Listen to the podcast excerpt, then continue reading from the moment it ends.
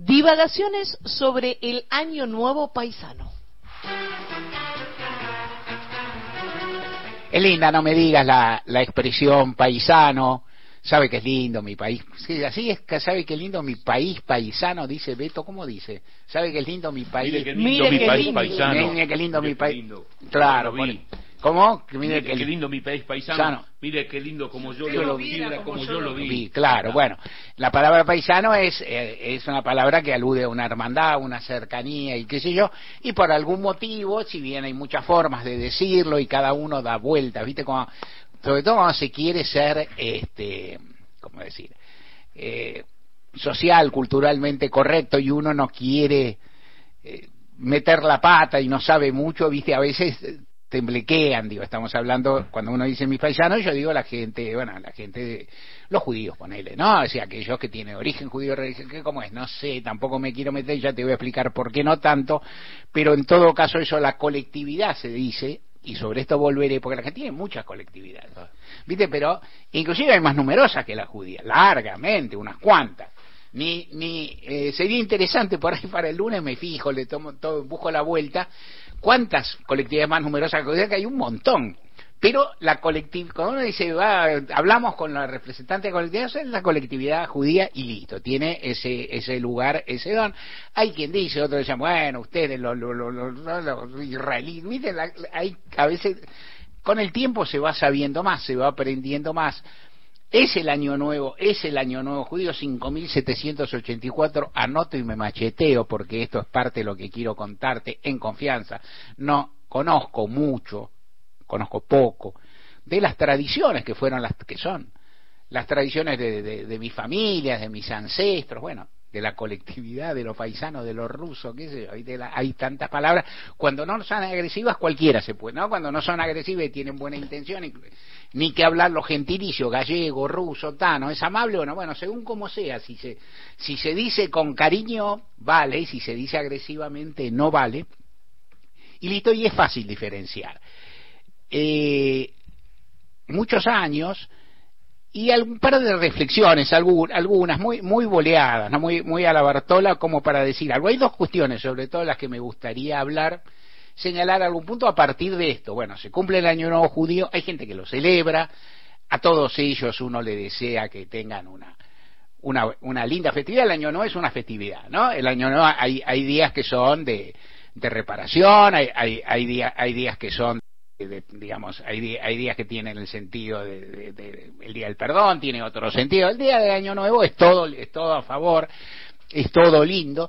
Bueno, que lo pasen bien, que lo disfruten y demás eh, a todos y que vivan comunitariamente y lo vivan en un país que pasa a tener, y esto me interesa y va, va con esto de las colectividades, una característica que no es frecuente en el planeta y que Así dicho, simplificando, y ya, por supuesto, estamos abiertos a que la oyentada nos diga lo que quiera, y sin duda, por lo pronto soy judío de que nací, o sea, soy judío, soy estrábico, soy gordito, soy peronista, que yo, o sea, para el bullying estuve desde chico, digamos, viste, o sea, está, uno, uno nace formateado, qué sé yo, y uno conoce estas cosas, no he vivido, no he vivido temas tremendos, pero uno conoce, inclusive la discriminación,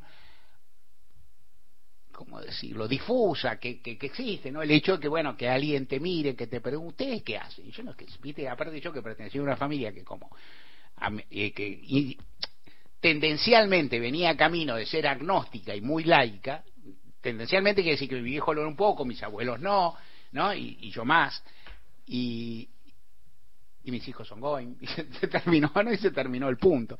Tengo cinco hijos Goim, ¿pues te das cuenta lo que diría, mi, lo que diría mi bobe? O sea, ¿no?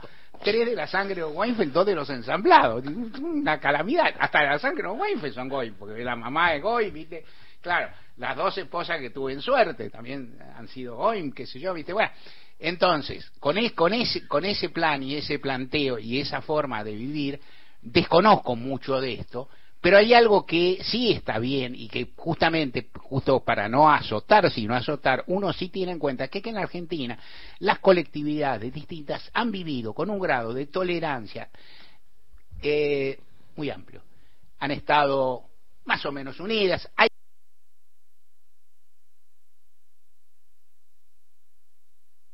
digamos, hay dificultades. Hay países que han estado, hay, hay comunidades que representan a pueblos que han estado en guerra en términos, en, en fechas recientes. Igual eso no ha, no, ¿cómo decir? No ha enviciado de violencia la vida pública argentina. Se convive. Quiero decir con esto que no hay cerrazones, que no hay talibanes, que no hay este, personas muy, muy, muy maniqueas en todos lados. No estoy diciendo esto. Lo que estoy diciendo es que existe un clima muy permeado por creo yo, por los partidos democráticos nacionales y populares, por una cultura popular que ha habido, por un esfuerzo grande de la generación del 80 que no me cae muy bien y que por ahí no pretendía eso, pero la vida fue dando eso. Es, decir, que acá se llegaba y se convivía por aquello del crisol de raza, que era un objetivo que inclusive encastraba con eh, una visión de nacional que, que la gente tenía que hacerse nacional pronto, tenía que hacerse nacional. Y hacerse nacional en el primer sentido que hubo vivencialmente en la Argentina, en sentido mayoritario, por supuesto, nada de lo que se hace afecta a la totalidad de la población o a la totalidad de la población migrante, a la total, nada, pero la tendencia era, si vos te hacías nacional, quiere decir que vos dejabas de lado parte de los hábitos de tus países de origen y te empezaba a gustar el asado, jugar al truco, ir al fútbol, es decir, ¿no? Comer, o sea, había una parte distintiva que en Estados Unidos en general fue distinto, aunque la palabra que usan los yanquis no es tan diferente que es melpot, ¿no? Que es el frasco, de, que es el tarro donde se la olla, donde se mezclan todos, que es más o menos, que el crisol de raza es más, digamos, es más lugonesco, pone, además del, uno, uno de lugones y el otro de Petronas de Gandulfo, ponele. Pero de cualquier modo, había algo en común. Y ese, ese algo en común era te hacías argentino, aprendías a hablar con cierta velocidad, por supuesto, los primeros inmigrantes, el, el, castellano yo creo que es un idioma relativamente fácil y accesible, pero los primeros inmigrantes hablaban con acento, hablaban con dificultades, los cargaban, Martín Fierro se ríe de uno de ellos o de más de uno, no, y también los hijos de inmigrantes un poco no digo que se burlaran de sus padres, no es lineal, pero marcaban distancia con los padres y era, es decir, y la conservación de costumbres que existió sin ninguna duda, a mi ver, y acepto por supuesto, porque esto es, un, eso es una mirada muy costumbrista, qué sé yo, a mi ver fue menos intensa que en otros países, como fue en Estados Unidos, donde se conserva el día de tal cosa, ese día salen todos los ascendientes de la comunidad armenia, salen los italianos otro día, en el padrino hay imágenes preciosas, pero acá las había, también las hubo siempre y de otras comunidades, la boliviana luego, pero yo creo que tenían un tinte, o sea, las generaciones que se integraban acá vivían más acá, y había otro, vivía más la vida de los argentinos, y hay un punto que es eh, raigal en este aspecto, que es eh, la disposición constitucional y el criterio de formación nacional y de la patria, que las personas que nacen en la Argentina en principio son argentinos. Y esto el ius soli le llamamos los abogados, y antes que los abogados lo llamaban los romanos, que era gente más inteligente y, más divertida que los abogados, pero en todo caso, el ius soli que es el que nace, en un, o sea, lo que marca la nacionalidad es el lugar donde naces, no es tu sangre. El otro se llama ius sanguine, porque vos sos hijo de un francés, nacés donde te pinta, o, un, o de un argentino, nacés donde te llevó el viento, y sos de esa raigambre que es la raigambre de tu sangre. En cambio, en este caso, no es así. Esto tiene que ver, vos decís, bueno, eso es una norma constitucional, importa, importa bastante, porque pasás a tener tu libreta de enrolamiento, tu, ¿no? Cuando se vota, votás, vas al colegio público donde aprendés, ¿no? Que no está fragmentado en colectividades, hay mucho eso. Había colegios de colectividades, por supuesto. Si vos me vas a buscar el detalle, lo vas a encontrar. Te pido, te sugiero. Simplemente un ángulo que es un poco más amplio. Había colegio de la colectividad judía. Aquí había. Por cierto, ibas y aprendías. ¿Yo qué pasa? Mi viejo no me mandaba, listo. O los, los viejos de otros chiquitos, amigos, que sé yo, inclusive parientes míos sí los mandaban y esto también marcaba un plano de, de diferencias o de todo.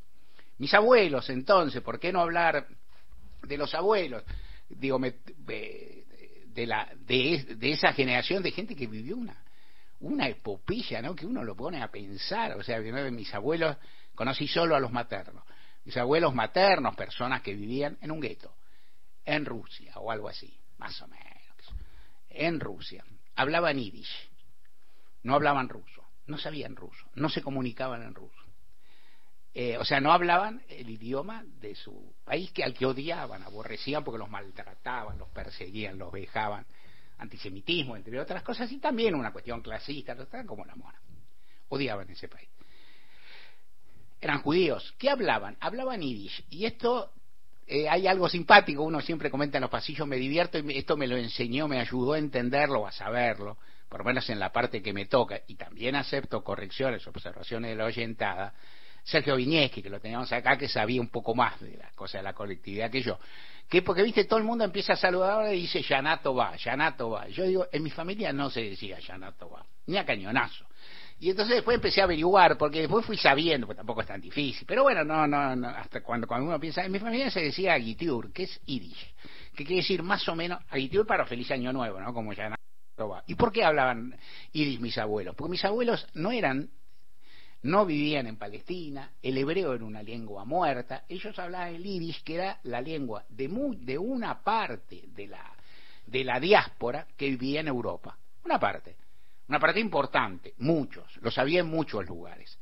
Ellos eran, hay algunas series por ahí ahora sobre Israel en Netflix, te cuentan, lo sabía más oriundos de Europa, de, de Europa, los sabía más oriundos de Asia, los sabía de distintas vertientes, digamos, del judaísmo, askenazis eran los más europeos, los más blancos, qué sé yo, los, eh, los sefaradíes venían de otro lado, ¿qué tal se querían? Más o menos, como todo. Desde ya, mis abuelos eran askenazis y hablaban entre ellos yiddish cuando hablaban. Mi abuelo debía saber algo de hebreo porque pispeaba algún diario escrito con alfabeto no no el nuestro, digamos, y entonces, y el yiddish no, se, no, no creo que se escribiera, el yiddish es un dialecto del alemán y punto. ¿no? el yiddish es un dialecto alemán, podrá ser más, podrá ser menos, el hebreo renace una lengua muerta que resurge con el Estado de Israel. Eh, se conservaba, se conservaban los textos sagrados, se conservaba la transmisión, como el latín, a su modo. No, no quiero avanzar mucho porque en cualquier momento viene la patrulla cultura y me lleva en cana. Pero algo de, algo de esto hay. En, en ese plano, en ese plano está todo esto de también, de festejar las fiestas, de honrarlas y demás, de reunirse y demás, y de esto, de esto también, de esto que es la tolerancia que ha habido en la Argentina, que es muy importante, la diversificación que ha vuelto. Yo creo que se ha producido, y no tengo, no tengo un dato, pero ahí sí tengo una ayuda, un día por ahí lo traigo al gran amigo que Fortunato Marimachi hace la encuesta de cultos en la Argentina. Para mí ha habido un, un reverdecer, no sé si una resurrección es la palabra, un reverdecer de las, las mini colectividades o las pequeñas colectividades, las subcolectividades religiosas, con síntomas evidentes, ¿no? con, síntomas evidentes de pertenencia, que se visten de un modo, que viven en, ¿no? que conviven en determinado barrio, que siempre algún cositas más casadas menos pasó, pero con mucha más que con mucha más extroversión acerca de la propia pertenencia. Esto existe más, existe por lo tanto, es decir, hay gente, yo me lo pregunto, digo, yo en mi infancia no conocí, pero por el corte que podía tener yo por el target, yo no conocí judíos ortodoxos. ¿No? O sea, yo no conocí, porque mi familia era una familia nazi, mm, digamos, tirando a progresistas, ponele, gorilas, pero tirando a progresistas, tirando a irse haciendo laica. Yo tengo muchos primos que no lo fueron de todas formas, primos hermanos, inclusive, y, primos segundos, hijos de primos hermanos que se fueron a vivir a Israel o que tienen mucho contacto comunitario, que no es mi caso. Pero en todo caso, ahí no había, entre nuestras, entre, en, el mundo de nuestras amistades y en el mundo también de las amistades un poco que me marcó mi familia, que eran gente, que había unos cuantos, digo, las amistades de mi infancia había mucho más ruso que lo que después me tocó en la vida, porque después empecé a elegir yo, digo, y no estoy diciendo que soy un nazi vocacional, ni cosas por el estilo, estoy diciendo lo que pasa en términos estadísticos. Si vos terminás yendo a un colegio del Estado, digamos, resulta que te enterás, si vas a un colegio del Estado y no es en once, te enterás que, por ejemplo, que, que, que hay más o menos dos chicos, dos rusos por cada 30 pibes, digamos, ¿viste? Y ahí, ¿qué haces? Guardo, le recuerdo, alguna vez Mario, le escuché a Mario Broderson, el judío por cierto, pero también una figura súper interesante y súper simpática, el equipo económico de Surruy, que él contaba que había comenzado su vida yendo a una escuela en once, y entonces creía que todos los chicos eran judíos, porque iba a una escuela pública, y después se mudó a cualquier por ahí a Caballito, donde vivía yo, o sea, nada, en Caballito no había más, digo, se había producido alguna, no sé, un bombardeo, no sé qué historia, y había otros. ¿Qué estoy, qué estoy queriendo contar con todo esto? Estoy queriendo contar con cierto ánimo y buena voluntad lo que es la vida de las colectividades en la Argentina, lo que es la forma en que se ha vivido, los niveles de tolerancia y que con, con que se ha estado. Y esto no quiere decir nada que no, que no tengo por qué agregar, porque no hay que ser tampoco tan insoportable de qué hizo la DAI en tal momento, qué hizo la AMIA en tal otro, qué hizo, me lo sé todo, lo conozco bien, no importa. Estoy hablando de la vida de los, de los muchísimos y muchísimas argentinas que vinieron a esta tierra, que convivieron con otros, que mezclaron, que, que, viven en, un, en una sociedad que es bellamente mestiza, más allá de tantas dificultades, y que es aquella en que me tocó vivir. Con estas salvedades y con toda la reserva del caso, Yanato a quien le parezca, a Guitiur a quien le parezca, y buen fin de semana a todos. Recuerden que estamos en Facebook, nos encuentran con el nombre del programa, que hay un podcast en Spotify para volver a escuchar fragmentos de los programas ya emitidos, y en Twitter somos arroba gente de a pie AM.